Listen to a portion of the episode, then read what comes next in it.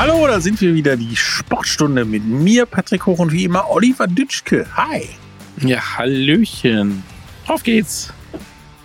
Zeit für Sport. Muss ich erstmal aus der Couch springen. Oh, dehnen, weißt du, man muss sich an dehnen und warm machen. Oh, ist schon wieder eine Woche rum, ne? Ja. Ja, Wahnsinn. Hab, hast du Sport gemacht? Nö. Habt ihr draußen alles Sport? Ja, wir müssen ja, wir haben ja gar keine Zeit. Wir, wir, wir suchen ja super coole Interviewgäste für euch, wie recherchieren Unterricht vorbereiten ohne Ende, so. Unterricht vorbereiten, Hausaufgaben äh, und so weiter und so weiter. Das ist ja Wahnsinn. Und eigentlich ist ja unser Sport die Sportstunde. Genau. So sieht's. Und für euch vielleicht auch, dann könnt ihr euer schlechtes Gewissen beruhigen, weil ihr einfach zu Hause sagen könnt, ich war bei der Sportstunde. Ah ja, alles klar. so, so sieht's doch aus. Und wir haben wieder was heute im Köcher. Das eine oder auch das andere. Was haben wir denn? Ein bisschen Wintersport haben wir, ein bisschen Leichtathletik. Wir haben ein bisschen Trendsportarten. Äh, Motorsport haben wir auch. Eigentlich so einmal querbeet, würde ich sagen. Dann sag ich mal, ab die wilde Fahrt. Hm. Aber noch nicht Formel 1, das kommt später. Also das würde ja, das wäre, das wäre ein überragender Übergang, ne? Ab Ja, die wilde Fahrt, wir kommen zu Formel 1. Machen wir später. Genau. Erstmal gucken wir zurück. Und da feiern wir als allerersten den Nachwuchs des deutschen Fußballs explizit von Mainz 05. Ja. Tatsächlich, äh, ja. Augen ausgefallen, als ich das gelesen habe. Absolut. 7000 Zuschauer am alten Bruchweg, nachdem die U19 in der Youth League Barcelona rausgeschlagen haben. Jetzt auch noch Man City. Großartig. Ja. Also in der Bundesliga Mainz keine Tore. 05, ja, in der Mainz 05 in der Bundesliga Abstiegsblatt, in der Jugend europäische Spitzenklasse. Mal Großartig. wie das so weiter aussieht mit Mainz. Ja. Nächster Gegner auch wieder in Mainz. Da muss ich echt mal überlegen, ob ich da mal hingehe. Äh, gegen den Ist FC ja nicht so weit. Porto. Von mir aus ist er nicht so weit, ne? Deswegen lasst mal ein Plätzchen frei, vielleicht komme ich vorbei. Mainz 05 gegen FC Porto. Das Ne? natürlich gegen die Spitzenspiele davor mit Manu, äh, Man City und äh, Barca Klingt ein bisschen jetzt- downgrade. Ja, aber, aber wir wissen auch, dass die Portugiesen auch gute Nachwuchsarbeit machen. Ja, die holen ja auch dann relativ schnell auch ähm, den einen oder anderen Brasilianer mal kurz über den Teich, ne? Und die, die werden dann irgendwie, keine Ahnung, wie heißt das da? Mehr als integriert. Und dann abwarten, aber bisher super klasse Mainz 05. Das ist So. richtig. Und die Bayern können auch noch gewinnen. Ja, überraschend. Da sind mir die anderen völlig Augen überraschend, ausgefallen quasi.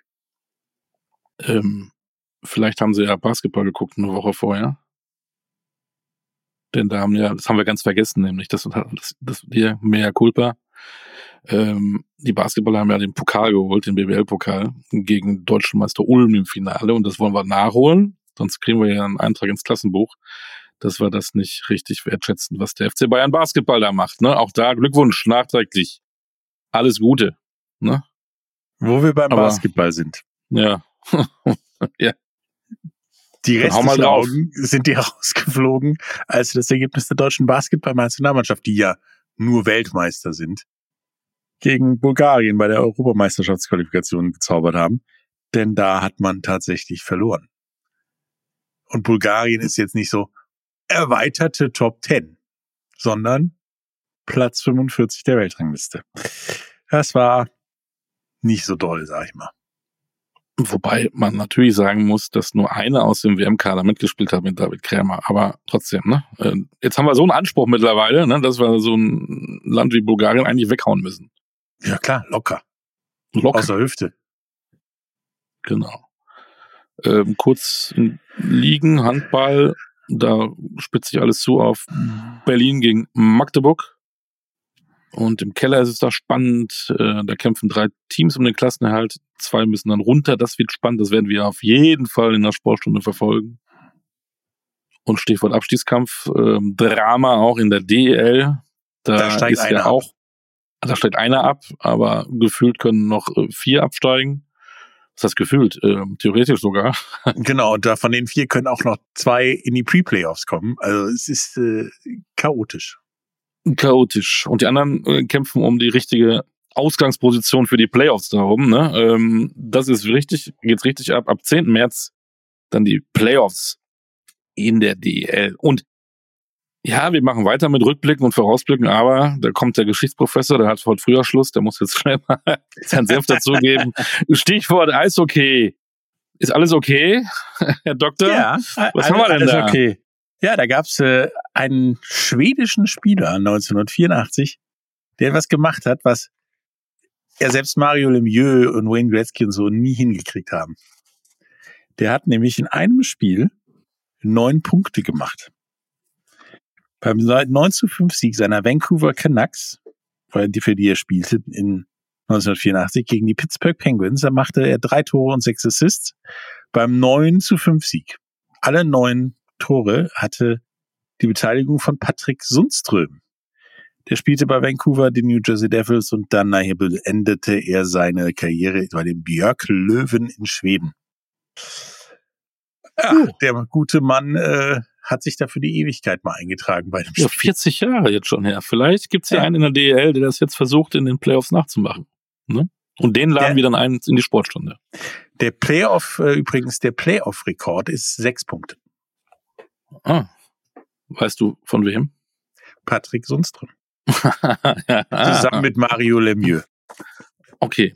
Danke dafür, Herr Doktor. Zurück ja. in die harte Realität, ja. Ähm, weg von deinen Sentimentalitäten hin zur knallharten Gegenwart. Da gab es in Acapulco tatsächlich mal ein deutsches Duell im Tennis. Äh, Alex Zverev hat gegen Daniel Altmaier gespielt und natürlich, nee, eben nicht. Er hat verloren. In drei Sätzen. Und das ist ja, schon, dass mal, dass Alex Zverev mal von einem deutschen Spieler geschlagen wird, finde ich zurzeit überraschend. Das fühlt sich an wie früher. Zumal ja eine Woche vorher Halbfinale äh, irgendwo in Mexiko, glaube ich, war. Ja. Oder wo oder Costa Rica, irgendwie, irgendwie da oben. Und jetzt in der ersten Runde gegen Deutschen raus. Das fühlt sich an wie früher. Deutsche Spieler, die einander rauskegeln beim Tennis, hatten wir zuletzt mit ja. Michael Stich, Boris Becker, Westphal und so weiter. Die Ära. Ja, genau. Das ist schon absolut. Und entweder war Zverev einfach schlecht, ich habe es gar nicht gelesen, und Altmaier, naja. Oder es tut sich was im deutschen äh, Herrentennis und wir haben äh, vielleicht jetzt Spieler, die da auch ein bisschen international vorne mit dabei sein können. Das wäre schön, genau, übrigens auch bei den deutschen Damen. Da läuft es ja auch nicht jetzt äh, so. Nicht auf Rosen gebettet. Genau. Und Wintersport haben wir auch. Eigentlich, äh, ich gucke nach draußen, bei uns scheint ein bisschen die Sonne. Ich freue mich auf den Frühling, auch wenn ich Heuschnupfen habe, aber ähm, aber Wintersport gibt's ja noch noch ein, zwei, drei, vier Wochen. Endspurt. Ja. Und da sind wir direkt bei unserer Sportlerin der Woche. Das ist ja auch eigentlich eine Wintersportlegende, oder? Naja, mit der Nummer bist du definitiv eine Legende. Ich meine, Ramona Hofmeister steht vor ihrem vierten, vierten Gesamtweltcupsieg. Die Sportart musst du noch nennen. Snowboard. Parallel genau. Slalom, also Snowboard Slalom, sagen wir es mal so. Alpin Snowboard, wie die Experten. Genau. Die kleine Kugel für die beste Snowboarderin im Parallel-Riesenslalom hat sie schon sicher. Übrigens auch ähm, lächerlich, ne? Zum fünften Mal hintereinander. Fünfmal in Serie. Und ja, Parallelslalom ist übrigens auch in, zurzeit Weltcup führend. Ne? Und da kommt noch der Gesamtweltcup möglicherweise dazu. Also ich glaube, sie kann das. Ich denke, das ist alles möglich. Ja. Ramona Aufmeister im Snowboard, unsere Sportlerin der Woche. Hast du einen Tusch gerade dabei? Dö, dö. Ja. Wunderbar. Und von einer Wintersportlegende zur anderen. Ähm, Jarl Magnus Rieber, das ist ja der König der nordischen Kombination der hat sage und schreibe, das gibt's ja auch so nicht unbedingt, zehn Rennen hintereinander im Weltcup gewonnen. Nordische Kombination. Das ist schon, ja, ne?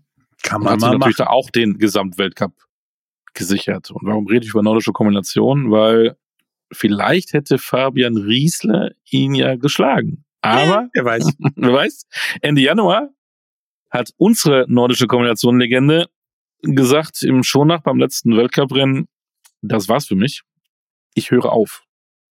Und kurz mal erwähnt, seine größten Erfolge, Goldmedaille mit der Mannschaft Olympia 2018 in Pyeongchang, Weltmeistertitel, Mannschaftswettbewerb, nordische Skiweltmeisterschaften 15 und 17, im Teamsprint 19, Weltcup, Gesamtweltcup nordische Kombination 2015, 16 Dritter, genau wie 17, 18, neun Weltcupsiege im Einzel, sieben Weltcupsiege im Team. Da hat er, glaube ich, einen ganzen Raum voller Pokale stehen, glaube ich, ne? Der hat eine eigene Garage für die Pokale, würde ich auch mal sagen. Glaube ich auch sagen. Jetzt ist leider Schluss und ähm, jetzt hat er ja Zeit. Und die Zeit haben wir ihm genommen. Und wir haben uns mit ihm unterhalten, mit Fabian Riesler, und sind einmal über seine Vita geflogen. Fabian, wunderbar, dass du heute bei uns in der Sportstunde bist. Ähm, wie waren denn so die Tage nach dem 28. Januar 2024 so für dich? Ja, es war natürlich am Anfang ja schon sehr, sehr komisch, weil eben ich habe das jetzt so viele Jahre lang gemacht und ja, jetzt einfach so mein, ähm, ja, ich will sogar sagen, mein, mein Leben jetzt so hinter mir zu lassen, eben was ich jetzt beruflich get getan habe, war schon irgendwie dann, ähm, ja, in der ersten Woche war es schon mega komisch. Jetzt so langsam komme ich so rein, dass ich sage, okay, jetzt ähm, beginnt langsam halt einfach was Neues. Ähm, und es, äh, es fühlt sich auch gut an, weil eben, wenn ich bei mir aus dem Fenster gucke, es, es hat 0,0 Schnee. Die, der, der Kombinationsweltcup äh, pausiert jetzt, glaube ich, drei Wochen lang und eben das ist eigentlich schon, schon so, wo ich denke, okay, ich, ich habe es, glaube ich, richtig gemacht. Wie war denn so dann deine letzte Saison mit dem neuen Bundestrainer Erik Frenzel, mit dem du ja auch zusammen Erfolge gefeiert hast? ja, also mit Erik, das war natürlich am Anfang schon sehr, sehr komisch, als er dann auf dem ersten Lehrgang auf einmal dann, dann als Trainer mit dabei war. Da musste man sich natürlich schon erstmal dran gewöhnen, aber eben, er, er, hat, seine Sache gut, gut gemacht. Ähm, ist jetzt auch nicht direkt so äh, ja, in die Bresche gesprungen und äh, hat sich jetzt da als, als, als neuer Cheftrainer hingestellt, sondern er wusste ja selber auch, dass er erstmal ein bisschen, bisschen reinwachsen muss, die, die Sache annehmen muss und ein paar, paar Dinge muss man ja einfach umdenken, glaube ich, wenn man dann vom, vom äh, Sportler in das Trainerbusiness wechselt. Ähm, und das hat natürlich eigentlich auch echt, echt Spaß gemacht mit ihm. Die, die Trainertruppe, das, das hat man gemerkt, dass die drei sich sehr, sehr gut verstehen. Ähm, aber bei mir lief es halt einfach, ja, letzten Sommer auch nicht rund. Eben, es, es wollte halt einfach, einfach nicht mehr so richtig klappen auf der Schanze. Und deshalb, ja, war meine Saison ja auch so, wie sie jetzt schlussendlich war. Lass uns doch mal ein bisschen kurz durch deine Vita fliegen. Welche Erinnerungen du noch hast? Es waren 15 Jahre, du hast ja einiges erlebt. Fangen wir doch mal an. Am 4.1.2009, dein Debüt im Weltcup. Welche Erinnerungen hast du da noch? Ähm, das weiß ich tatsächlich noch relativ gut, weil eben es war ein, war ein mega cooler, cooler Wintertag.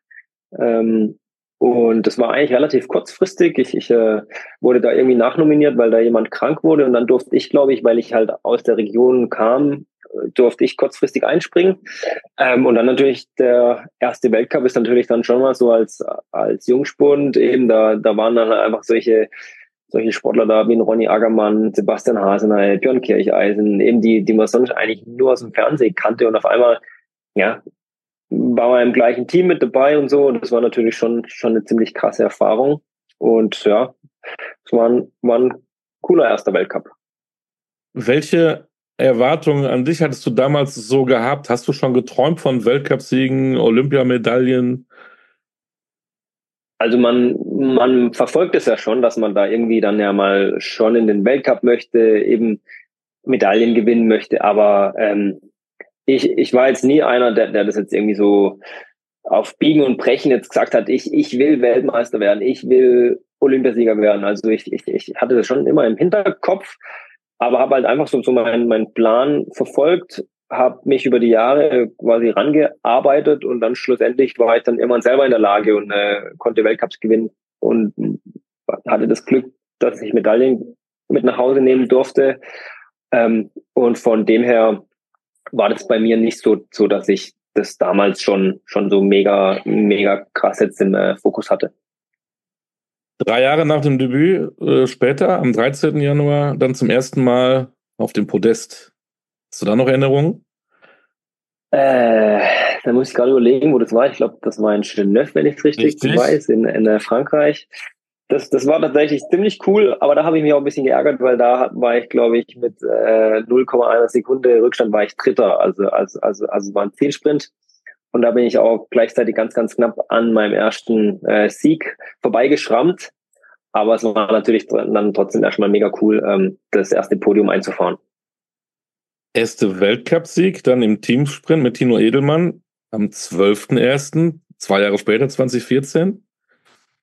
Genau, eben das, das war, glaube ich, sogar auch in, in Schönneff, wenn ich mich richtig entsinne. Auch das, das war natürlich ähm, richtig cool, nämlich da weiß ich auch noch so zu den, also von, von den von den richtig coolen Rennen hat man, hat man aber die Zieleinläufe ja schon noch im Kopf, wie das war. Und da war eine ziemlich große Gruppe und ich konnte mich dann am Ende ähm, im, im Zielsprint durchsetzen. Und das war natürlich mega cool. Ähm, und da erinnere ich mich natürlich auch gerne zurück. und dann im gleichen Jahr im wunderbaren Wintersportort Sochi holst du dir die Olympiamedaille. Das ist natürlich dann schon auf jeden Fall ein Highlight, dass man zu Olympischen Spielen fahren darf, sein, sein Land vertritt dort. Ähm, ja, und da ist natürlich alles nochmal viel, also die, die Medienwirksamkeit ist ja nochmal viel größer, ähm, ein deutlich höheres Interesse, so eben mit den ganzen Sicherheitsauflagen damals, eben das, das äh, kannte ich so ja gar nicht. Ähm, es wurde mir dann, dann im Nachgang gesagt, dass das bei, bei Olympischen Spielen immer so, so, so ist mit Einlasskontrollen und äh, Bodyscannern und weiß der Kuh, was da alles dann gab. Ähm, ja, da, da kamen natürlich riesige Eindrücke auf mich zu. Ähm, aber es war natürlich trotzdem was, wo, wo man natürlich schon, ähm, ja, wo man einfach auch, auch was ein bisschen stolz auf sich sein kann, weil eben die, dieses Feeling, dieser Spirit damals, das ist schon, schon was sehr, sehr Unbeschreibliches. Und ich hatte dann eben noch, noch die Ehre, dass ich wirklich ähm, zwei Medaillen dort gewinnen konnte. Und das war natürlich auch mega krass. Falun WM Gold mit Edelmann Frenzel Rützek im Gepäck. Auch ein Highlight. Also du hast ja unwahrscheinlich viele Highlights gehabt. Nach 28 Jahren wieder dazu gewinnen, das war ja wirklich auch was ganz was Besonderes. Ja, voll, weil eben da, da äh, wurde dann natürlich in der Presse auch immer ein bisschen drauf rumgehackt, dass wir so erfolgreich sind, aber schaffen es nie bei der WM mal da ähm, das Teamgold zu gewinnen. Ähm, und dann war das natürlich für uns auch ein riesen Ansporn, ähm, dass, dass wir das endlich mal schaffen. Und ich weiß noch, 2013 bei der WM vorher ähm, sind wir leer ausgegangen. Da sind wir, glaube ich, Sechster geworden im Team. Also es war ein richtig verkorkster Wettkampf. Und dann hat es in Falun wirklich geklappt und wir sind dann auch noch Mannschaft des Jahres geworden. Ähm, ja, also, also das war auch ein mega, mega krasser Wettkampf, weil es auch, auch echt sehr, sehr spannend war ähm, und weil halt auch alle, alle eine, eine herausragende Leistung gezeigt haben und dann konnten wir am Ende endlich nach 28 Jahren mal die Norweger wieder im Team schlagen. Ihr stand zu dritt auf dem Podium, dreifacher Erfolg, wieder in so einem wunderbaren Wintersportort in Pyeongchang in Südkorea, Olympia 2018. Ja, also, also das war, glaube ich, so der bewegendste Wettkampf, glaube ich, den ich äh, jemals in meiner Karriere be bestritten habe, ähm, weil das halt einfach so ein, ja, also so, so, so was Besonderes war, weil, weil wir alle drei wussten halt nach dem Springen, okay, wenn wir halt zusammenarbeiten, wenn wir uns gegenseitig helfen, können wir das wirklich schaffen, dass wir wirklich heute hier Erster, Zweiter, Dritter werden. Und sowas gab es, glaube ich, vorher noch nie, wenn ich es richtig weiß. Ähm, und von dem her war es dann einfach so, als, als der Lauf dann gestartet ist, eben war das halt einfach so, so wie so ein eingespieltes Team. Ähm, wir haben uns da wirklich ohne, ohne Zeichen abgewechselt und dann hat, und dann hat es am Ende wirklich funktioniert und hat, hat geklappt. Und das war, ja, ähm, ja, da äh, kriege ich heute noch Gänsehaut, muss ich sagen. Also, also, also das war schon wirklich was sehr, sehr Besonderes. Was wirst du am meisten vermissen? Ja, so den, das, das Privileg, sage ich jetzt einfach mal so, dass man sein Hobby zum Beruf machen durfte. Also beim, so, so, so als Profisportler hat man ja wirklich ähm, ein, eigentlich einen relativ frei gestalteten Tag. Also ich, ich äh, kann ja dementsprechend ins Training gehen, wann ich möchte, wie, wie ich will. Ich bin sozusagen mein eigener Herr gewesen und eben kon konnte mein, mein, mein Tagesablauf dementsprechend halt einfach ähm, starten und enden, wann ich das wollte. Und das ist natürlich, ähm, ja, als, als normal arbeiten, das sage jetzt einfach mal so, eben heißt, okay, um 8 Uhr geht die Arbeit los, um 16 Uhr ist vorbei und das war bei mir halt nie so der Fall.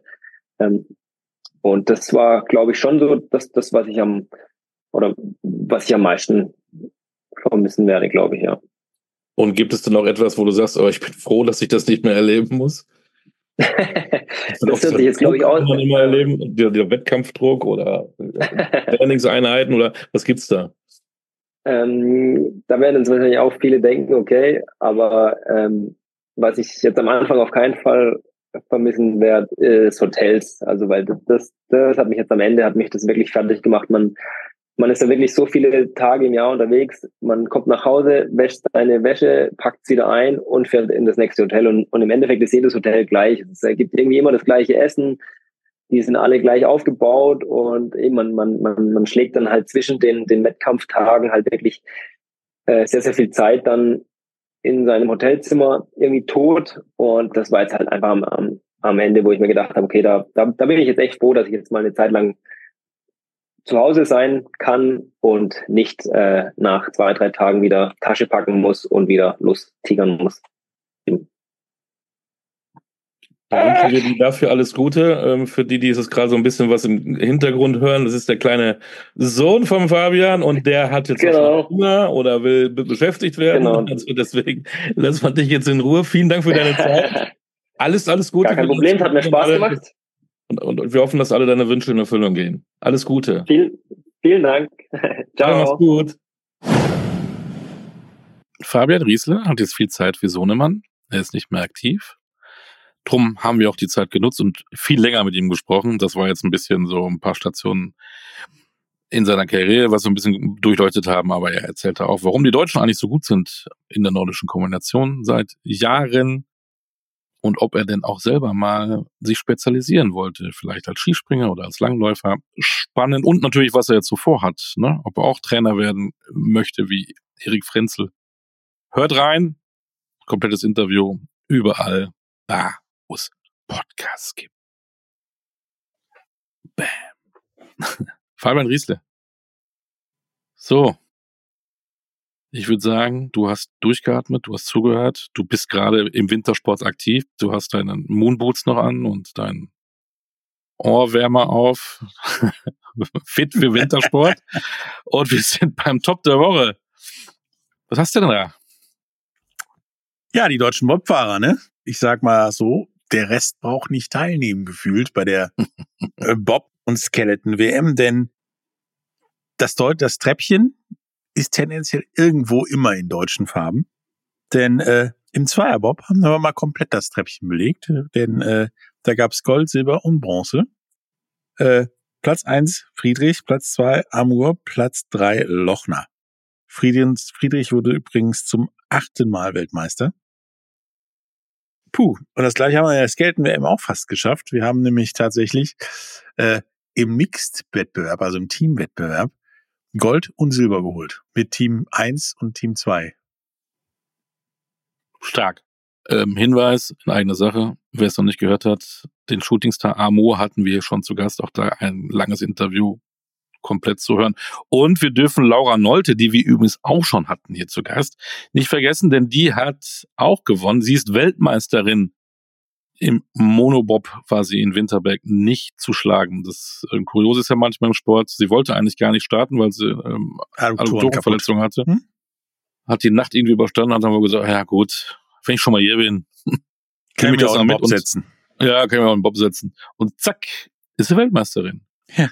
Und Lisa Buckwitz, auch tolle Leistung, Bronze. Also ähm, alles, was irgendwie aus Metall ist und ein bisschen wertvoll ist, ähm, gibt es zumindest einen deutschen Rahmen. genau. Großartig. Und vielleicht geht's ja weiter, ne? Das dürfen wir nicht vergessen, an diesem Wochenende. Da ist ja noch ein bisschen was. Vierer Bob als Königsdisziplin, als Formel 1 des Wintersports. Formel 1 später übrigens noch, ne? Thema. Das nennt man Cliffhanger. Ne? Zum zweiten Mal. ja. ähm, hätte ich dich letzte Woche angerufen und hätte dich gefragt, Kennst du Max Dening? Was hättest du gesagt? Ehrlich gefragt, ist er in dem gleichen Klasse wie mein Sohn? Nein, ich weiß es nicht.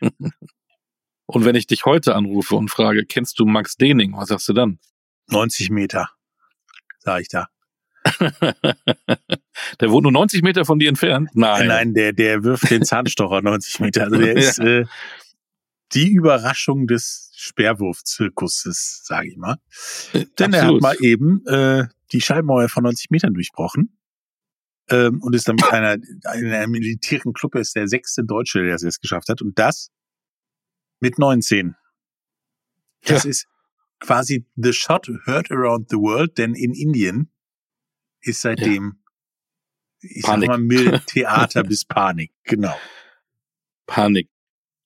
Warum, warum in Indien Panik? Weil die haben einen Olympiasieger aus Indien. Das ist ja komisch. Ein Land mit 85 Milliarden Einwohner ähm, bringt man mit Sport gar nicht so zusammen, ne? Indien. Nicht mit sowas, so ein bisschen ja. Cricket, so ein bisschen Hockey. Hockey. Und sie haben einen Olympiasieger im Speerwerfen. Ja, Neeraj Chopra.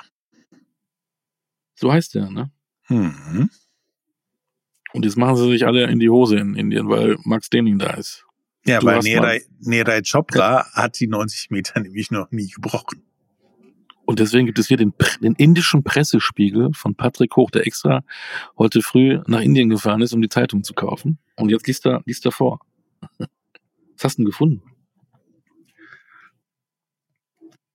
Uh, India Today schreibt, es scheint so, als habe Neeraj Chopra bei den Olympischen Spielen einen neuen Rivalen, um den er sich Sorgen machen müsste. Ja. Mhm. Tatsächlich ist das äh, im vergangenen Jahr niemandem passiert, dass er den Speer mal über 90 Meter geworfen hat. Tatsächlich ist da aus dem Nichts ja fast schon ernstzunehmende oder mehr als ernstzunehmende Konkurrenz erschienen. Genau, denn die, du hast es noch äh, unterschlagen, India.com gibt's ja auch noch. Stimmt, die haben neue Kopfschmerzen für Niraj Chopra in Paris. Ein 19-Jähriger wirft 19, 90 Meter. Uh. Huha, ganz Indien in Schockstarre. Ja. Weil wir einen überragenden 19-jährigen Speerwerfer haben. Krass, ne? Ja, der haut mal ja. eben 90 Meter raus und Indien geht am Stock. ja. Ein richtig guter Speerwerfer ist übrigens auch der ehemalige Zehnkampf-Weltmeister Niklas Kaul als 13-Jähriger, das muss man sich auch mal vorstellen. Da hast du noch mit Playmobil gespielt, wusstest gar nicht, was ein Speer ist, höchstens bei deinem kleinen Ritter. geworfen oder, nach oder einen Zahnstocher geworfen. Als 13-Jähriger hat Niklas Kaul über 50 Meter geworfen, zur Zeit äh, seiner Bestzeit um 79 Meter. Ja, und da fragt man sich eigentlich, was macht eigentlich so ein Zehnkämpfer? Er ist ja auch äh, Weltmeister gewesen, ist ja auch erst äh, schlanke 25 Jahre jung. Was macht so ein Zehnkämpfer? Eigentlich im Winter äh, steht doch Olympia vor der Tür. Klar, die Sportstunde war investigativ unterwegs und hat Niklas Kaul nachgefragt. Niklas, wunderbar, dass du dir Zeit nimmst. Wie sieht denn bei einem Zehnkämpfer die Wintersaison aus? Was, was treibst du zurzeit?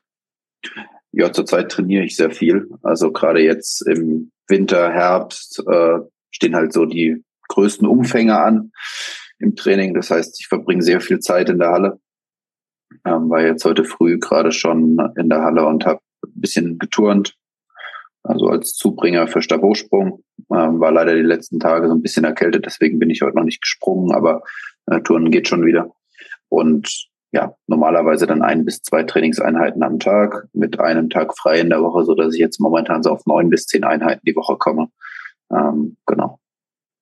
Wie sieht das dann mit Wettkämpfen aus? Wettkämpfe gibt es dann natürlich jetzt auch in der Hallensaison. Ähm, ich habe drei Wettkämpfe gemacht, äh, Anfang Januar bis Ende Januar.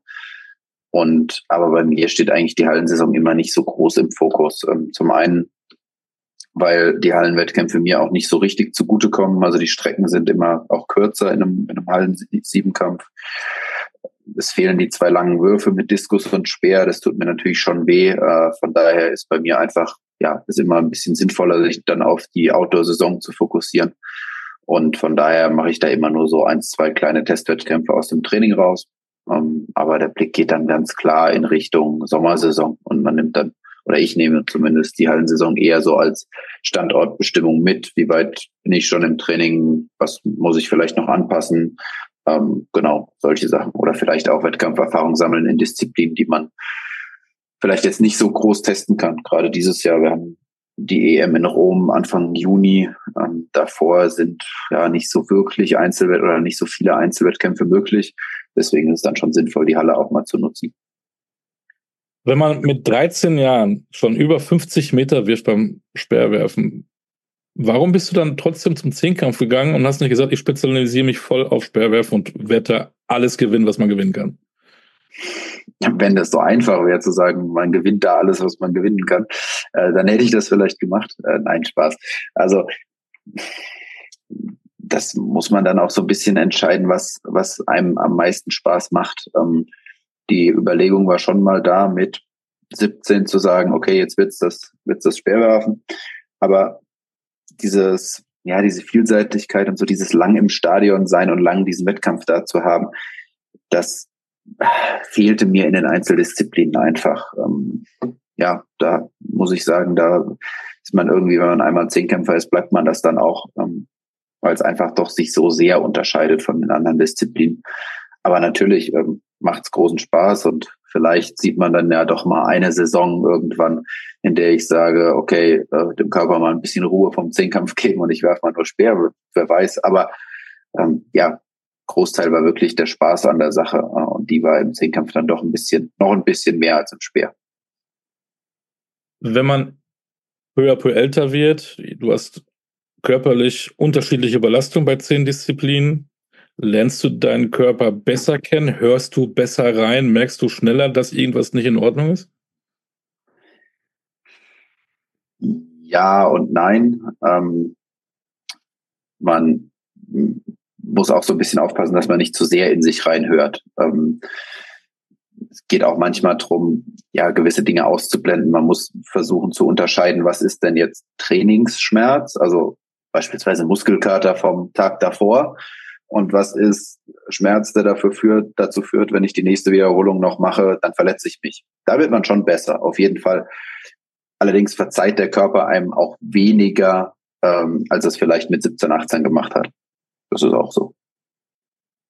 Wie bist du mit Rückschlägen äh, zurechtgekommen? Holst du dir da Hilfe? Kommst du mit selber klar? Stichwort äh, Olympia, Stichwort letztes Jahr WM. Ja, ich glaube, da fängt mein Umfeld ganz viel ab. Ähm, ich bin jemand, der sehr viel erstmal mit sich selbst ausmachen muss ähm, und braucht da so ein bisschen meine Zeit und bin aber super dankbar dafür, wenn ja dann ein Umfeld da ist, das mir, wenn ich was mitteilen möchte oder muss, dann eben auch einfach zuhört. Ähm, und da, das hat immer super funktioniert oder gut funktioniert. Ähm, ja, und so bin ich immer mit Rückschlägen umgegangen, aber erstmal so, dass ich das mit mir selbst so ein bisschen ausmachen musste. Ähm, das war schon immer so, das war nach Wettkämpfen, die nicht so liefen, nach Rückschlägen so, und das war aber auch nach guten Wettkämpfen so. Also es gab auch nach nach guten Wettkämpfen in der Jugend oder auch bei den Erwachsenen erstmal wie so ein, ja, wie so ein Loch, in das man reingefallen ist, in so ein Motivationsloch. Ähm, und ich konnte auch dann erst wieder ordentlich trainieren, wenn ich für mich ein neues Ziel definiert hatte. Also wenn klar war, okay, das möchte ich nächstes Jahr machen. Ähm, und genauso war es mit Rückschlägen auch. Ähm, sammeln und solange es dauert, solange dauert das dann auch. Das kann eine Woche sein, das kann zwei Wochen sein, das kann aber auch sechs Wochen sein. Aber die Zeit habe ich dann immer gebraucht und die habe ich mir auch genommen. Was am 2. und 3. August ist dieses Jahr, weißt du ja, ne? das ist wahrscheinlich bei dir eingebrannt, oder? Na, ich glaube, da fahre ich in Urlaub. Spaß. Nein, nein Vielleicht natürlich. Nach Frankreich? Vielleicht nach Paris? Ja, ja, das wird sich nur hoffentlich zwischendurch nicht immer als äh, wie Urlaub anfühlen. Äh, nein, klar, natürlich. Äh, das ist äh, das große Ziel, auf das hintrainiert wird. Jeden Tag. Natürlich hat sich das dann eingebrannt, äh, dass man weiß, okay, dann sind Olympische Spiele. Was macht das für dich aus? Du hast es ja einmal erlebt, dann möglicherweise mit einer Enttäuschung. Trotzdem war das ja ein Erlebnis für dich. Ist das dann jetzt auch für dich so, jetzt will ich es allen zeigen, weil ich, wenn ich verletzungsfrei bin, hole ich auch eine Medaille? Oder ist es trotzdem einfach das Drumherum, dass du sagst, Olympia ist so cool, äh, ich bin auf jeden Fall froh dabei sein zu können? Ja, erstmal steht natürlich die Quali im, im Vordergrund. Das heißt, ich muss mich erstmal qualifizieren für die Olympischen Spiele. Und dann würde ich gern erstmal Olympische Spiele erleben, wie Olympische Spiele eigentlich sein sollten. Weil klar, Tokio waren Olympische Spiele, aber war ja irgendwie doch komisch. Nur kurz vorher ins Olympische Dorf anreisen, dann ein Stadion ohne Zuschauer, dann relativ schnell nach dem Wettkampf wieder abreisen. Ähm, das war natürlich alles äh, der Corona-Situation geschuldet und das wird, denke ich, in Paris alles ein bisschen anders. Und klar, ich hatte mit Olympia noch eine Rechnung offen. Es ist der bis heute der einzige Wettkampf, bei dem ich noch keine Medaille gewinnen konnte. Ähm, die hätte ich natürlich gern. Ähm, aber jetzt geht es erstmal darum, gesund und in einer guten Form hinkommen. Und dann würde ich sagen, sprechen da sieben bis acht Athleten ähm, ein Wörtchen mit, wenn es um drei Medaillen geht. Das wird dann nochmal richtig knackig bis zur letzten Disziplin. Ähm, von daher, da jetzt hinzugehen und zu sagen, ja, wenn ich fit bin, hole ich auf jeden Fall eine Medaille, ähm, das glaube ich nicht. Ich werde Bestleistung machen müssen, äh, um eine Medaille mitzunehmen. Ähm, und wenn ich die mache, dann müssen die anderen äh, erstmal auch in dem Bereich eine Punktzahl machen und dann können wir am Ende schauen, wofür es gereicht hat. Wenn ich mit Bestleistung am Ende Vierter werde, dann ärgere ich mich kurz, aber dann bin ich auch zufrieden. Wenn du in den Rückspiegel schaust, ist denn da ein Deutscher, der dir gefährlich werden kann? Gut, es ist im Februar immer so ein bisschen schwierig zu sagen, weil man natürlich gucken muss, wer ist dann überhaupt am Ende äh, im Sommer gesund. Aber ich würde schon sagen, es gibt Stand jetzt, wenn man sich die Hallensaison so anguckt, zwei Deutsche, die äh, auf jeden Fall in Richtung direkt noch machen können. Das äh, ist einmal Tim Nowak, der jetzt deutscher Hallenmeister im Siebenkampf geworden ist, der eine tolle Hallensaison hatte. Und Manu war letztes Jahr, ähm, also Manuel Eitel, der war letztes Jahr auch bei der WM dabei, hat 8.350 Punkte gemacht, dem fehlen noch bisschen mehr als 100 Punkte zur Direktnorm. Also das ist auch in Reichweite. Ähm, ja, aber Stand jetzt konzentriere ich mich da erstmal natürlich auf mich und gucke, dass ich in Rom eben auch die Direktnorm nochmal mache. Ähm, ich bin eigentlich sehr zufrieden, wie es momentan läuft und ja. Dann wünschen wir dir ein tolles Olympiajahr. War sehr nett, mit dir gesprochen zu haben. Danke für deine Zeit. Und wenn Vielen man Dank. so viel trainieren muss, so viel machen muss, äh, ist die Gesundheit das Wichtigste. Deswegen bleib bitte gesund. Dankeschön. Ich probiere es. viel Erfolg dabei. Mach's gut. Danke. Dir. Danke. Bis dann. Ciao. Ciao. Niklas Kaul. Wir haben auch über ähm, Leo Neugebauer gesprochen. Der, der, der Name fiel jetzt nicht. Das ist ja auch der, der letztes Jahr auch so eine Art Shootingstar war in der Leichtathletik-Szene. Wir haben auch ähm, über diverse andere Dinge gesprochen, zum Beispiel, was ist eigentlich seine Lieblingsdisziplin und welche Disziplin er von diesen Szenen nicht so mag. Also auch da wieder wie jede Woche Hausaufgabe. Hört euch mal das ganze Interview mit dem ehemaligen Zinker-Weltmeister Niklas Kaul an. Es lohnt sich. Ja, hoffen wir, dass sich Leichtathletik dieses Jahr bei Olympia auch lohnt oder nicht so wird wie letztes Jahr. Denn das war ja. Ja die ja. WM in Budapest meinst du, ne? Wie viele Medaillen haben wir da nochmal gewonnen? Ich glaube, ganz knapp an einer vorbei. Ja, das war einfach Pech. Eine hätten wir schon haben können, aber es war die Null. Nicht wahr? Aber jetzt haben wir ja Max Dening, wir haben Niklas Kaul und, und, und. Leo Neugebauer, schauen wir mal. Ne? Wir sind ja positiv in der Sportstunde und ähm, sehr gerne setze ich mich dann nach Olympia hin und zähle vor allen Leuten die Medaillen, die wir gewonnen haben bei der Leichtathletik. Hilfst du mit beim Zählen? Ja, ich glaube, wir sind auch gar nicht so verkehrt als Glücksbringer. Ich glaube auch. Doch da, jetzt weiß ja. ja. Achtung, Über, Überlage, Überlage, Überleitung, Übergabe. ja. An was denkst du denn da? Ähm, wir haben einen Fußballer Glück gebracht, sagen wir es mal so. Denn äh, die Major League Soccer hat ja angefangen am Wochenende. Und äh, da gab es ein Spiel zwischen Sporting Kansas und den Houston Dynamos. Das ging 1-1 aus und wer schoss das Tor für Kansas City? Unser Mann in Kansas City, Eric Tommy. Gratulation. Den hatten wir ja auch zu Gast. Genau. Mhm. Der war so motiviert, nachdem er endlich mal wieder mit äh, Deutschland geredet hat und in der Sportstunde war, dass er gleich wusste, Millionen Deutsche gucken mir zu, ich muss ein Tor schießen. Und er hat's gemacht. Am Wochenende haben wir dann den zweiten Spieltag in den USA. Und äh, wir haben ja unseren Faktengott. Und Markus Höfel gibt mal einen Roundup zur Major League Soccer der MLS rund um Messi, Tommy und Co. Nach dem Blick auf die Big Five Leagues in Europa, heute im Sportflash die Umsätze der Top 5 Major Leagues in den USA. Platz 5 die MLS mit rund 2 Milliarden Dollar Gesamtumsatz pro Saison. Platz 4 die Eishockeyliga NHL mit etwa 6,8 Milliarden Dollar Umsatz. Platz 3 und 2 teilen sich die Baseballliga MLB und die NBA mit je etwa 10,9 Milliarden Dollar Gesamterlöse. Und Platz 1 geht unangefochten an die NFL mit weltweiten Umsätzen von sagenhaften 18,7 Milliarden Dollar. Die Einnahmequellen der Ligen sind dabei meist sehr ähnlich und stammen vor allem aus Ticketverkäufen, Einnahmen aus Übertragungsrechten, Sponsorships, Merchandising und Licensing, Events, Digital Contact und zahlreichen weiteren Quellen. Meine Meinung dazu, die Amerikaner haben die richtigen Strukturen und verstehen es perfekt, Sport und Entertainment zu verbinden, dazu die Internationalisierung und Digitalisierung stetig voranzutreiben und damit in allen Sportarten wahre Sportbusiness Powerhouses zu schaffen.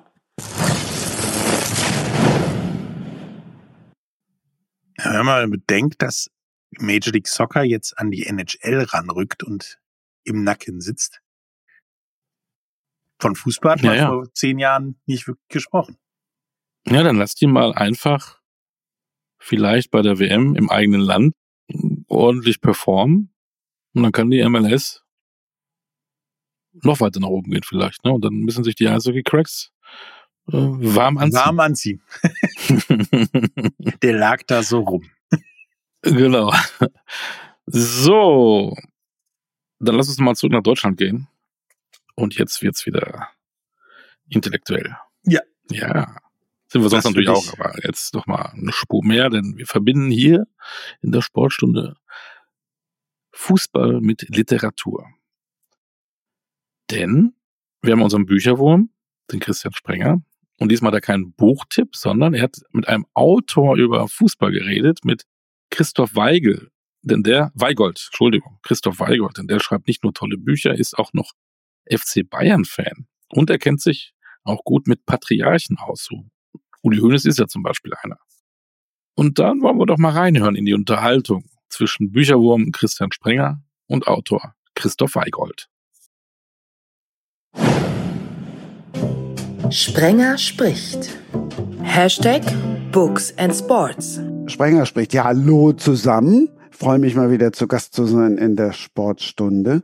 Bei mir im Podcast in der Ausgabe 163 geht's um Väter. Bayern-Fan und Zeitautor Francesco Giammarco und der Autor vom bösen Vater kommen da ganz schnell auf Uli Hoeneß zu sprechen. Warum Christoph Weigold? Naja, es geht in beiden Fällen um Patriarchen, also sowohl bei meinem Buch Der böse Vater, als auch, wenn man über den FC Bayern redet, um Patriarchen, die nicht loslassen können. Das ist das Thema, finde ich, äh, als Uli Hoeneß und äh, Rummenigge jetzt auch wieder zurückgekehrt sind. Und bei mir ist es ein Hollywood-Mogul, der seinem Sohn zum 21. Geburtstag das Studio Universal schenkt, 1929, Karl Lemmle. Und der kann dann auch nicht loslassen. Und da haben wir Parallelen gefunden, die ich relativ schlagend finde. Kann Uli Hoeneß denn jetzt loslassen, wo Max Eberl da ist? Ich hoffe es und wünsche es, denn rein biologisch muss er es ja irgendwann auch. Und ähm, die Frage ist halt auch bei den bei der Trainerfrage finde ich, ähm, ob man jemanden findet, der den man auch akzeptiert und ob man diese Leitung halt allmählich in andere Hände übergibt. Denn ich glaube, das steht der Identität des FC Bayern noch so ein bisschen im Weg, äh, sich zu erneuern. Äh, und das muss sie. Inwieweit schmerzt es denn einen Bestseller-Autor, wenn du jetzt siehst, wenn du in München lebst, was los ist, nachdem bekannt gegeben worden ist, dass Thomas Tuchel und der FC Bayern sich trennen, dass Max Eberl jetzt kommen? Du meinst, äh, ob man damit konkurriert? Ähm, also ich sehe mich jetzt natürlich nicht auf einem Level mit Bayern-Spielern, aber ich finde es eigentlich sogar ganz angenehm, dass man hier in München, wenn man in Restaurants geht zum Beispiel oder in Bars oder auf irgendwelche Kinopremieren, dass man FC Bayern-Spieler auch trifft, dass die recht zugänglich sind und das gibt dem Ganzen so ein bisschen Glamour. Und natürlich sollten die auch gerne mal auf eine Lesung von mir kommen, aber ähm, ich finde es eigentlich erfrischend, dass die hier anders als früher in der Innenstadt wohnen und da auch präsent sind. Aber du bist selber kein Bayern-Fan, sprich hast ja auch noch kein Autogramm geholt. Ich habe mir noch kein Autogramm geholt, obwohl ich mal mit Manuel Neuer und seiner Frau an einem Tisch gesessen bin, ohne dass ich, als ich mich hingesetzt habe, wusste, dass die da sitzen oder dass die das sind. Ähm, aber ich habe dann mit Interesse beobachtet, als jemand, der über Hollywood-Stars schreibt, wie es abgeht, wenn äh, so jemand in einem Restaurant sitzt. Und es geht eben ähnlich ab, wie wenn man von solchen Stars spricht. Das sind die Stars von heute. Bei mir im Podcast sprichst du ja das erste Mal alemannisch. Damit sind wir dann auch bei deinem Lieblingsverein. Ja, das ist richtig. Ich bin äh, in der Nähe von Freiburg aufgewachsen, obwohl ich aber gebürtiger Mannheimer bin. Und mein Großvater war bei Waldhof Mannheim Feldhandball Nationaltorhüter. Also das ist der eine Verein. Aber ich bin eben in der Nähe von Freiburg aufgewachsen und äh, bin als Jugendlicher zum SC Freiburg in die zweite Liga Süd gegangen und da war immer der Mittelfeldspieler, der Star von Freiburg, war das schöne Yogi. Und das schöne Yogi war Yogi Löw. Das heißt, das ist wirklich mein äh, Jugendidol gewesen. Und ich habe auch äh, in dem Dorfverein, in dem ich äh, Fußball gespielt habe, äh, gegen Märkte Eimeldingen immer gespielt. Und in derselben Altersklasse muss dort Christian Streich gewesen sein. Also wir haben sehr vermutlich gegeneinander gespielt. Wir haben immer gewonnen. Und ich finde Christian Streich aber einen super Typen und äh, bin da ein bisschen stolz drauf. Und deswegen ist der SC Freiburg natürlich ein Herzensverein. Du bist jetzt zu Gast in der Ecke. Ich bin mit meinem Buch in zwei Wochen äh, in Müllheim in Baden. Das ist etwas südlich von Freiburg. Da bin ich zur Schule gegangen und mein Deutschlehrer hat mich äh, eingeladen und es werden ganz viele Ex-Schüler, äh, Ex-Mitschüler, Ex-Lehrer kommen, mein Jugendfußballtrainer, meine Eltern, die da immer noch wohnen und es wird äh, ein, ein äh, ja ein wie eine Art Klassentreffen werden. Also es wird richtig interessant. Was erfahren die aus dem Buch? Äh, in meinem Buch geht es äh, im Jahr 1929, äh, ist ja eine Reihe, die äh, äh, historische Krimis äh, im Hollywood der Stummfilmzeit spielen lässt und ein deutscher Ermittler, der dorthin emigriert ist, ermittelt in diesem Fall im Jahr 1929 äh, da gab es einen Segeltrip mit einer großen Yacht eines Hollywood-Tycoons. An Bord war Charlie Chaplin und es waren auch äh, seine junge Geliebte da und offenbar hatte Chaplin ähm, etwas mit dieser Geliebten des Tycoons, dem das Schiff gehört. Dabei ist jemand zu Tode gekommen und mein Held muss das ermitteln. Und gleichzeitig spielt es eben auch äh, auf dem Set von Im Westen nichts Neues, dem Film, der damals gedreht worden ist äh, der nämlich von eben diesem deutschen Mogul, dem Patriarchen Karl Lemle und seinem Sohn damals 1929 gedreht worden ist. Und insofern ist es eine spannende Mischung aus Fakten und Fiktion und aus äh, einem gla glamourösen äh, Krimi und äh, auch ein bisschen Filmgeschichte.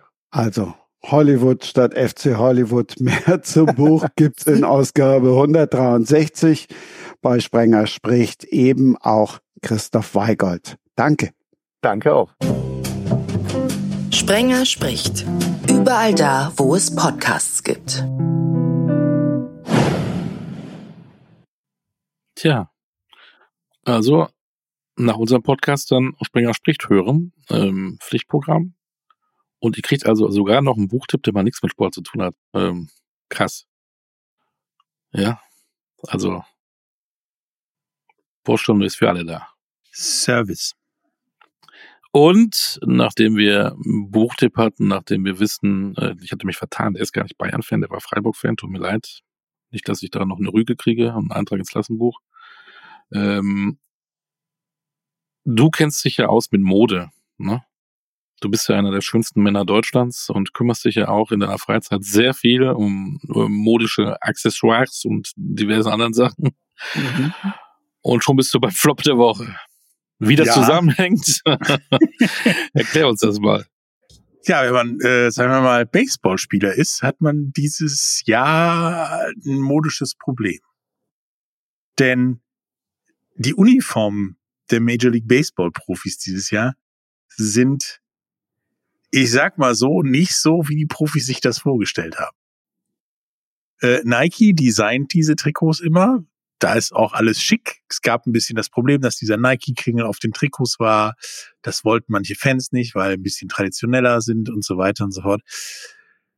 Die Trikots herstellen tut Fanatics im Auftrag der Major League Baseball und von Nike. So anscheinend haben die den äh, Lieferanten gewechselt. Auf jeden Fall passen die Trikots nicht. Also die Trikots, die T-Shirts, die Oberteile sehen aus äh, wie Replikatrikots und tragen sich wohl auch so nichts mit atmungsaktiv und so, sondern 100% Polyester. Und die Baseballhosen, was wir ja alle wissen, sind immer lange Hosen beim Baseball. Zumindest die weißen, der Stoff ist wohl so dünn, dass die Spieler sich nackt fühlen und es tatsächlich Kritik von Fans und Medien hagelt, dass man die Unterhose der Spieler sieht. Durch die weiße Hose. Deswegen versucht man da gerade zu klären, was zu klären ist, denn äh, demnächst geht's da wieder los. Das Springtraining wird noch in Beständen gemacht, unter anderem wegen der Hosen und weil tatsächlich noch nicht alle Teams ihre Trikots aus China gekriegt haben. Da ist ein bisschen globales Chaos, sag ich mal. Ja. Wenn man sich mal vorstellt, dass äh, Nike für zehn Jahre als Kooperationspartner eine Milliarde Dollar gezahlt hat. Ja, für das sie die Trikots zeichnen sozusagen. Dafür sind die, ja. Vielleicht beobachtet das in irgendwelchen Shops, Online-Shops, vielleicht gibt es demnächst günstig aktuelle MLB-Trikots und Hosen. Erwerben und Hosen vor allen Dingen, wo man dann auch das Unterhöschen sehen kann. Aber vielleicht äh, haben die dann in drei, vier, fünf, zehn Jahren richtig Wert, ne? Deswegen eine Geldanlage. Mal gucken, was da passiert. Ja, wer weiß. Das war unsere Mode-Rubrik. Unfassbar. Kleider machen ja bekanntlich Leute, deswegen, wenn die da so hässlich rumrennen, ne? Soll nicht alle so eitel sein, verdammt nochmal. Ja, ähm, das kann dir bei der Formel 1 nicht passieren. Da hast du nee, so die sitzen ja in so einem Automobil. Äh, ja, ja, genau. Richtig. Ob die jetzt Unterhosen anhaben oder nicht, das wissen wir jetzt nicht, ne? Die haben äh, ganz andere Sorgen. Genau. es geht los am Wochenende in Bahrain. Und äh, du, ja, du warst noch nicht in Bahrain, aber du warst. Äh, ich habe mich mal mit Kevin Scheuren bei uns Starting Gedanklich warst du in genau, Bahrain. Um mit ihm über Bahrain zu reden, beziehungsweise was diese Saison so auf uns wartet. Denn es wird ein Ted interessant, sage ich mal. Äh, ja, wir hören uns das. Hallo und äh, täglich grüßt das Murmeltier oder jährlich grüßt die Formel 1. Die Formel 1 geht wieder los und zwar dieses Wochenende in Bahrain und da haben wir uns äh, mal wieder den Kevin reingeholt, um über Formel 1 zu sprechen. Hi. Hi Patrick, schön hier zu sein. Ja, jetzt geht's los am Wochenende in Bahrain. Wie sieht's denn aus? Wird das weiter so langweilig wie das letzte Formel 1 Jahr oder wartet da die große Überraschung auf uns? Ja, ich glaube, ich möchte keine falschen Hoffnungen schüren. Deswegen gehe ich eher davon aus, dass ich diesen Zahn direkt allen ziehen kann, die sich hoffen oder erhoffen, dass es einen spannenden WM-Kampf gibt. Nee, ich glaube, das wird wieder eine sehr eindeutige Geschichte für Max Verstappen. Aber das Schöne in der Formel 1, es geht nicht nur um die WM, sondern auch um vieles dahinter. Und da wird es, glaube ich, tatsächlich spannend. Also da entwickelt sich auf, anhand der Testfahrten, die wir letzte Woche gesehen haben, glaube ich, ein schöner zwei, drei, vielleicht perspektivisch sogar vier Kampf um den Best of the Rest. Und das ist dann halt schon hinter Red Bull. Und äh, das ist tatsächlich spannend. Also ganz vorne nein, dahinter durchaus. Also wir müssen auf die Plätze gucken, um Spannung zu finden. Ja, ja, tatsächlich schon. Und äh, ich meine, wenn man ehrlich ist, und das ist ja so ein bisschen immer äh, das, was, was man mit beachten muss bei der Formel 1, diese Phasen der absoluten Dominanz gab es halt immer ähm, und gab's gehört, glaube ich, auch einfach dazu, weil das große Narrativ ist dann, wer bricht diese Dominanz irgendwann und wer pirscht sich ran, wer entwickelt gut und wer kommt irgendwann an den Dominator ran. Das war schon immer ein großes Thema in der Formel 1 und jetzt ist es eben Red Bull, jetzt ist es eben der Ausnahmefahrer Max Verstappen, der wie kein anderer die Formel 1 beherrscht und das ist deswegen trotzdem nicht weniger spannend zu beobachten, was passiert dahinter, wer bringt sich in Position und wer schafft das auch dieses Jahr vielleicht schon mal dazwischen zu schlagen. Wer ist denn so in dem, dem Pulk der Verfolger, der, der den Dominator brechen wollenden, sagen wir es mal so? Also allen voran äh, definitiv Ferrari und Mercedes. Also es sind ja immer so die beiden typischen ähm, Kontrahenten Beide machen zumindest mal keinen schlechten Eindruck. Der Ferrari, der neue, scheint auch Charles Leclerc, das ist ja im Grunde genommen der Nummer eins Fahrer bei Ferrari, vielleicht nicht offiziell, aber inoffiziell schon, scheint ihm mehr zu liegen. Es scheint äh, eine bessere Entwicklung gegeben zu haben über den Winter, die sehr gut funktioniert. Mercedes ist so ein bisschen aus den Testfahrten heraus ein Team, wo wir nicht ganz genau wissen, wo stehen die jetzt. Ähm, Ferrari hat wahrscheinlich die Hosen ein bisschen mehr runtergelassen schon, als Mercedes das gemacht hat. Mercedes ist jetzt so ein bisschen in der Findungsphase gerade nach dem Debakel mit dem alten Auto letztes Jahr und vorletztes Jahr. Dann natürlich die Geschichte, dass Lewis Hamilton ironischerweise zu Ferrari wechselt am Ende der, der laufenden Saison dann oder der kommenden Saison für 2025 dann dorthin wechseln wird. Das heißt, da haben wir natürlich auch noch ein Thema, was extra oben drauf kommt. Und dann dahinter, ich habe ja gesagt, zwei, drei, vier Kampf perspektivisch ist McLaren zu nennen, die letztes Jahr die Entwicklungsmeister waren, über die Saison den größten Sprung gemacht haben. Die sind schlecht in die Saison gestartet, haben sich extrem rangekämpft und wollen jetzt dieses Jahr besser in die Saison starten, gleichzeitig aber auch weiterentwickeln und weiter rankommen. Und dann gibt es noch das vierte Team im Pulk, das ist Aston Martin, von denen wir so gar nichts gesehen haben tatsächlich bei den Testfahrten, die aber, wenn man sich die Zeiten, die, die sogenannten Long Runs, also wenn die zum Beispiel Rennsimulationen gefahren sind, sich mal angeguckt hat, sind die schon gut dabei. Und deswegen ist Aston Martin auch ein Team, was da vorstoßen möchte, letztes Jahr viele Podien eingefahren hat, aber die ersten beiden Kontrahenten bleiben meiner Meinung nach Mercedes und Ferrari. Die werden diesen zweiten Platz wahrscheinlich äh, durch äh, miteinander ausmachen. Und dann haben wir McLaren und Aston Martin, die quasi dann weiter von hinten anklopfen und sich für 2025 in Position bringen möchten. Ich meine, du hast es ja schon angesprochen. Nächstes Jahr fährt Lewis Hamilton für Ferrari. Dieses Jahr fährt er noch für seinen alten Rennstall. Könnte das irgendwie Probleme geben, so wie viele Leute denken, dass wenn Spieler beim Fußball wechseln oder bei anderen Sportarten Leute wechseln, dass das Probleme geben könnte?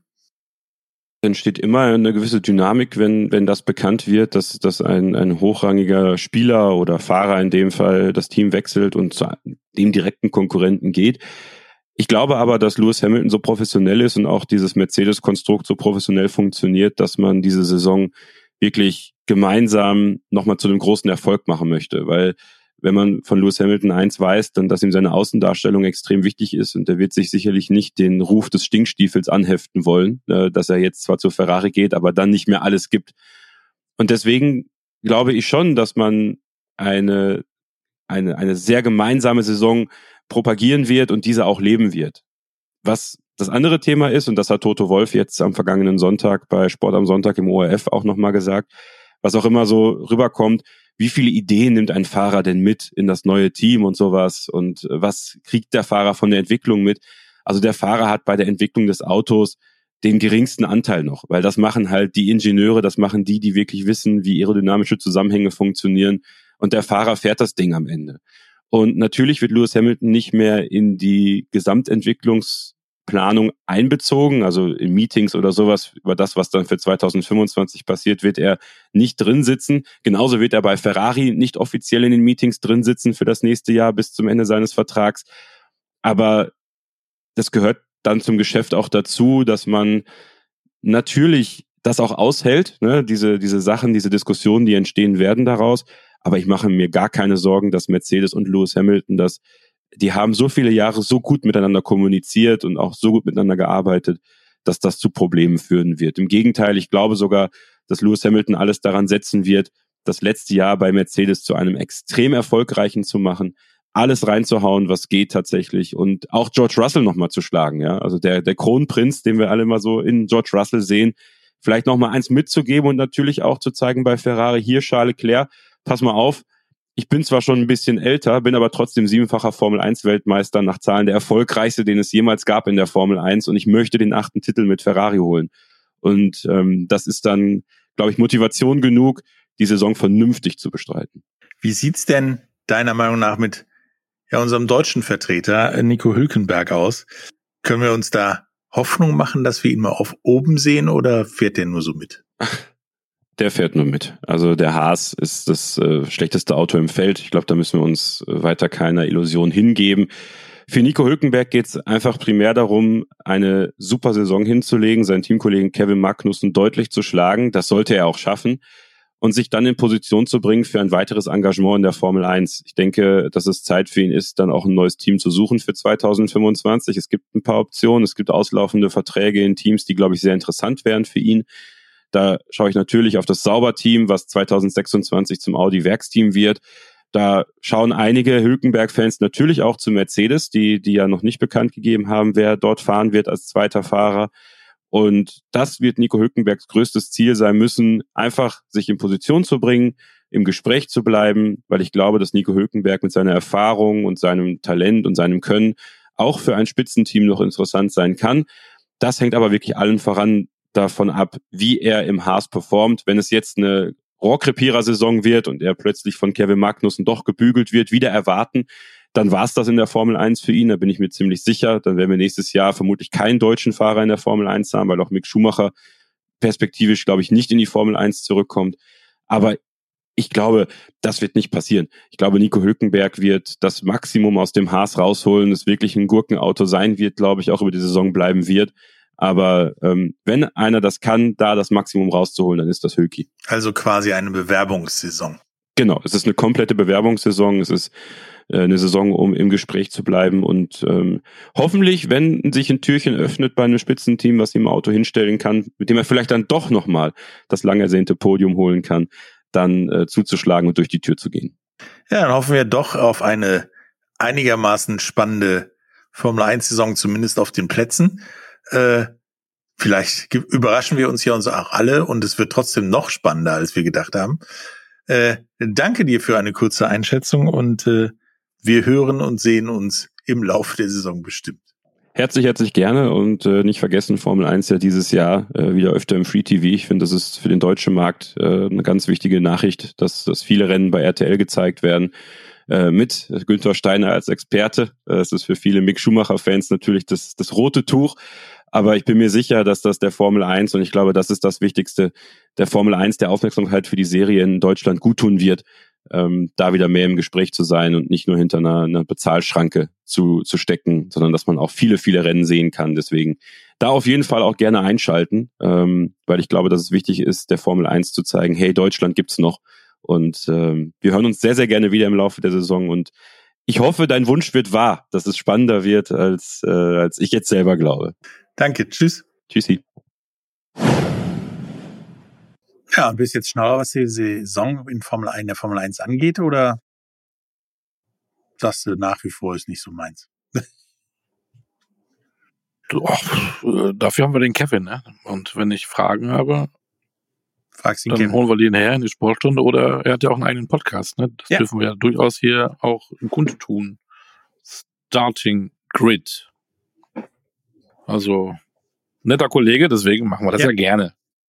Und ich habe ja die Befürchtung, dass wenn alle wieder Formel 1 gucken, dass die draußen auf den Straßen dann auch wieder so fahren, als wenn sie Formel 1 Piloten wären. Äh, deswegen hier kommt wieder der, der Zeigefinger, ne, Leute, ne, fahrt vorsichtig draußen. Oder wie früher gab es mal nach der Stauschau so einen, Jingle. Fahren Sie bitte vorsichtig. Ganz genau. Und das wünschen wir doch allen, ne? Und dann gibt's mal, ähm, mal auch was Neues, ne? Also Formel 1 ist ja schon älter, es gibt was Neues, die GPT. Hat nichts mit Chatten zu tun. Ich wollte gerade sagen, ist das nicht was anderes? Nein, es ist die German Paddle Tour powered by Cupra. Die fängt am, ich glaube, 2. März an. In Bergisch Gladbach, soweit ich das weiß. Äh, Da gibt es nämlich äh, eine neue Serie. 40 Turniere in ganz Deutschland. In Bergisch Gladbach geht's los und endet mit dem großen Finale am 8. oder 9. oder 8. und 9. September in Dortmund.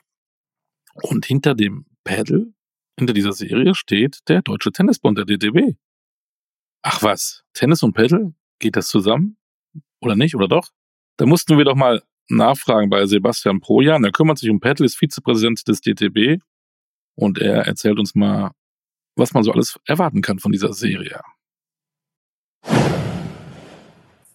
Sebastian, ich bin sehr froh, dass du dich nicht gerade auf dem Paddleplatz äh, tummelst, äh, so dass wir Zeit haben, über die neue Paddle-Serie zu sprechen. Wann hast du zum letzten Mal Paddle gespielt? Das war vor drei Wochen. Habe ich ein letztes Mal den Schläger geschwungen. Und wie war's? Das ist wie immer cool, ja.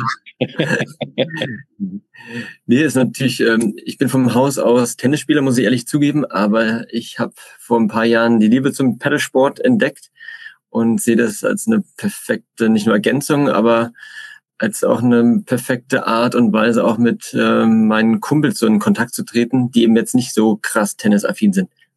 Seit 2022 ist Paddle unter, unter dem, wie sagt man da, Dach oder ja, unter wie dem so ein Dach des Deutschen Genau. Tennisbundes ganz genau, äh, ist ja auch noch nicht so lange, ist ja gerade mal ein gut, gutes Jahr. Im März startet ganz was Großes, die German Paddle Tour, gesponsert von Cupra. Erzähl erstmal, was steckt hinter dieser Serie?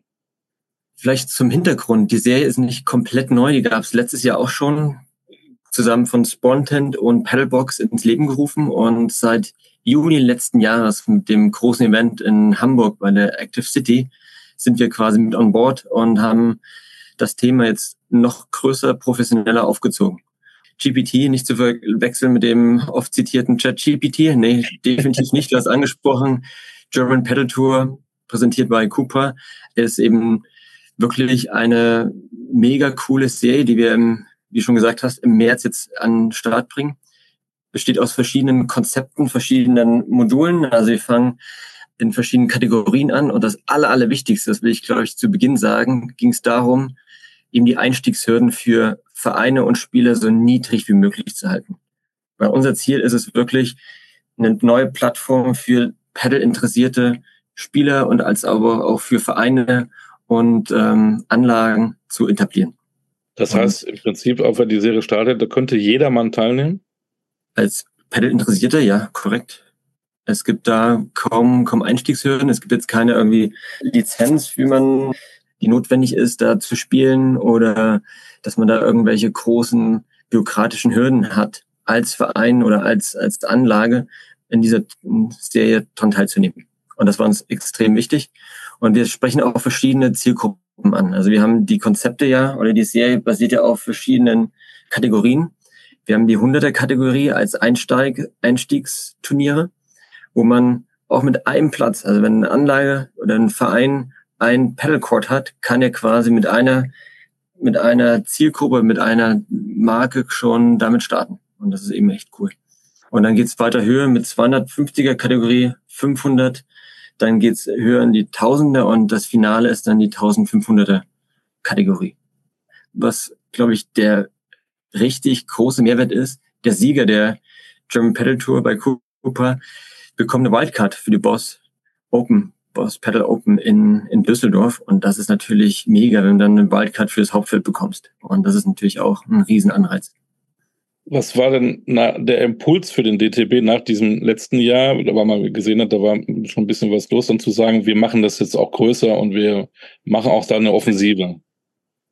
Also Impuls war ganz klar, dass wir eben auch helfen wollen, Paddle noch weiter zu professionalisieren und zweiter Punkt, Angebote zu schaffen. Angebote für Vereine als auch eben für, für Spieler, damit man wirklich als Paddle-Interessierte so oft wie möglich am Wettkampfsport teilnehmen kann, um dann eben Paddle dann auch attraktiver zu machen.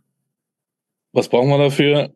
Courts. Haben wir genügend Plätze tatsächlich auch in Deutschland? Haben wir auch genügend Trainer in Deutschland, die dann, wenn die Welle jetzt kommt, dass wir die auch alle befriedigen können? Gute Frage. Und wie so oft die ein, Paddle Courts sind auf jeden Fall noch nicht äh, ausreichend vorhanden, um quasi das Interesse auch zu, zu befriedigen. Wir sehen es in beispielsweise Großraum München. Die Paddle Courts sind drei Wochen im Voraus ausgebucht. Also sieht man einfach mal also den, den, die Nachfrage. Ähm, das Thema Trainer, definitiv auch ein Riesenaspekt. Nicht umsonst haben wir jetzt auch ähm, als DTB mit dem Paddle-Assistenzen ein neues Ausbildungsformat an, an den Start gebracht. Vor allem sehen wir hier dann eben auch die, die Synergien mit dem Tennissport. Es gibt insgesamt in Deutschland über 14.000 aktive Tennistrainerinnen und Trainer. Und das ist natürlich auch spannend, wenn man jetzt äh, hauptberuflich Tennistrainer ist oder auch nebenberuflich, dass man eben als Fortbildung beispielsweise sich zum Paddle-Assistenten weiterbilden kann und dann neben Tennistraining auch noch Paddle-Training gibt, um dann eben auch die Sportart, wie schon gesagt hast, zu professionalisieren, als auch natürlich weiter Spieler zu generieren. Ja. Was müsst ihr als Verband da noch tun, um das zu professionalisieren? Also du hast angesprochen, die Trainerausbildung. Ähm, das ist natürlich ein, ein großer Aspekt, wo wir drauf setzen, dass wir die Basis, die, die Grundlage erst schaffen. Nur über gute Trainer schaffen wir auch ein gutes Niveau, richtig? Das ist das Erste. Aber für mich ist es eigentlich, oder für uns als DTB ist es vor allem wichtig, erstmal diese Bekanntheit zu schaffen. Viele haben irgendwie mit Paddle noch nicht äh, so viel am Hut, muss man ganz ehrlich sagen. Es fängt ja schon beim bei der Aussprache an, Padel, Paddle oder hat es was mit, äh, mit Wassersport zu tun? Das sind ja so die ersten äh, Fragen. Das heißt, bei uns geht es im ersten Schritt darum, die, die Sichtbarkeit zu schaffen über Events, über unser Netzwerk. Wir haben 17 Landesverbände, wir haben 9000 äh, Tennisclubs, da einfach zu zeigen, hey, da ist eine Sportart, wo es große Synergien gibt. Und ich glaube, wir sprechen sicher später auch nochmal, sehen wir das als Konkurrenz oder nicht. Auf jeden Fall geht es erstmal darum, die Bekanntheit zu schaffen, diese, diese äh, ja, mit dem Pedalsport in Kontakt zu treten. Das ist das Erste. Das Zweite ist natürlich dann Beratung und Infrastrukturaufbau. Also ohne Plätze kein, kein Wachstum. Und da beißt sich oft so der, äh, der Hund in den Schwanz, wie man so schön sagt. Richtig, was kommt zuerst? Ohne Plätze keine Nachfrage. Wenn keine Nachfrage ist, keine Plätze und so weiter und so fort. Also hier arbeiten wir mit Infrastrukturpartnern zusammen, um natürlich auch vor allem Tennisvereine zu zeigen, was heißt es eigentlich, einen, Tennis, einen Paddlecourt zu bauen. Und der dritte Punkt ist, was wir eben eingangs gesagt haben, den Turnierbetrieb als auch Ligenbetrieb aufzubauen, um eben diese Wettkampfbasis zu schaffen. Warum glaubst du, dass eine Sportart, die im Ausland funktioniert, bei uns funktioniert? Wir sehen es, die Nachfrage ist da. Und ähm, der beste Indikator ist, wenn äh, die Industrie mit reinsteigt und Sponsoren einsteigen, als auch natürlich irgendwelche ähm, großen Namen, ich nenne jetzt mal Fußballer, wissen wir alle, wer da so mit eingestiegen ist. Die haben ja auch ihren Research betrieben. Aber vor allem, ich glaube, wer einmal einen Pedalschläger in der Hand hatte, so diesen Spaß gespürt hat und auch das Kribbeln in der Hand hatte und so weiter, das, äh, da wird einen, glaube ich, braucht man kaum Marktforschung zu betreiben, dass das hier auch funktionieren kann. Für mich ist dann eher die Frage, was heißt es noch viel mehr? Richtig, wie können wir diese Welle noch besser reiten? Und du hast angesprochen, Courts ist ein Riesenthema. Wir haben momentan in Deutschland nur knapp 500 Paddle Courts. Wenn man vergleicht, in Schweden gibt es 4500 Paddle Courts. Und, da, und Schweden will ich jetzt nicht mit Spanien oder Italien und so weiter vergleichen. Also in beispielsweise in Holland gibt es 200.000 aktive Pedalspiele. Und Holland ist jetzt nicht wirklich deutlich größer als, als Deutschland. Also man sieht da einfach auch, wie viel Musik da in, in, dabei ist. Und dann werden Tausende in den Verband reingehen, Mitglieder werden, Pedal spielen wollen und gleichzeitig gibt es einen enormen Rückgang der Tennisspieler. Da sind wir nicht dabei. Ist das Konkurrenz? Belebt das? Ähm, könnte das sogar auch für Tennis gut sein, dass es dann Pedal gibt?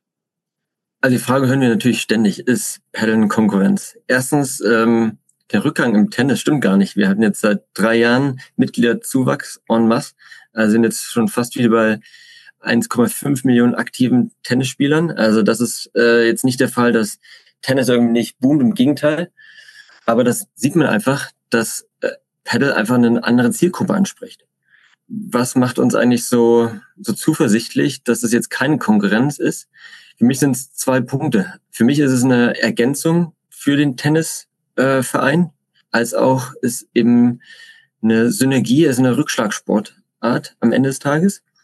Und wenn wir sehen, dass beispielsweise im Ausland 70 Prozent aller Paddle Courts auf Tennisplätzen oder um Tennisplätzen sich angesiedelt haben, dann sieht man einfach mal, warum da die Synergien vorhanden sind und warum wir da auch an die Synergien glauben. Der Tennisspieler wird jetzt nicht immer Paddle spielen und der Paddlespieler wird jetzt nicht immer Tennis spielen, aber was wir sehen, du hast angesprochen, oft sind eben die letzten zwei, drei Plätze nicht immer aus, ausgebucht auf den Tennisanlagen und da ein, zwei Ten äh, Paddlecourts gebaut. Da reicht ja das ganze Clubleben im, im Club man kommt zusammen, man, man hat nach dem Sport, vielleicht nach dem Tennis, spielt man eine Runde Paddle oder vielleicht andersrum. Oder man bringt eine Familie mit und hat auf einmal einen ganz anderen Zugang zu dem Rückschlagsport und so weiter und so fort. Und das ist, glaube ich, das, was uns am, am meisten antreibt, diese Sportart weiter zu professionalisieren und voranzubringen, was eben den Tennissport natürlich auch bereichert und belebt. Deswegen würde ich es nicht als, oder sehen wir das jetzt nicht als krasse Konkurrenz an. Ja. Bin da Paddle. sehr gespannt, ob die Serie funktioniert und mehr auch über diese Serie, wo auch fast jeder mitspielen kann, der Paddle interessiert ist, im kompletten Interview. Nachzuhören, auch das natürlich Gehen wir mal digital oder analog. Also analog dann. Ja. Da ich ja schon wieder gehört habe, dass äh, in Düsseldorf dann das große Tournament ist da am Ende. In Düsseldorf Mhm. ist viel los, ne? Obwohl du da bist. Tja, genau deswegen. Mhm. also, also Chapeau. Ne? Da haben wir es doch. Wir waren bin, Formel ist die 1 fahren, wir waren im Wintersport, wir haben im weitesten Sinne Fußball gekickt, wir spielen Paddle. Heidewitzka. Herr Und Kapitän. wer jetzt die Nase voll hat von Sport, kann ja den Super Thriller äh, lesen, den wir auch angeboten haben. Also ähm, krass, Ja, die Zeit doch verfliegt. Genau. Deswegen, wir sind für heute raus, würde ich sagen. Nächste Woche wieder viel, viel Kram dabei. Ein frühlingshafter Straußsport quasi. Ich freue mich wie Bolle. Genau, am 1. März ist ja der meteorologische Frühlingsanfang. Hm. Das heißt, du mit deinem Blümchenkleid nächste Woche beim Podcast. Stimmt. Ja, genau, nein. Und Gänseblümchen so hinterm Ohr und so. Ah, Ich freue mich. Ja, ja, cool. Blümchenkette Guckt Sport. ja. Midsommer und so. Nein. Guckt Sport, treibt Sport. Es gibt äh, viel Sport. Besucht die Vereine, besucht die Sportler. Treibt selbst Sport. Und wenn nicht, hört die Sportstunde. Ja, genau. Bis äh, nächste Woche, sage ich mal. Auf Wiedersehen. Tschüss.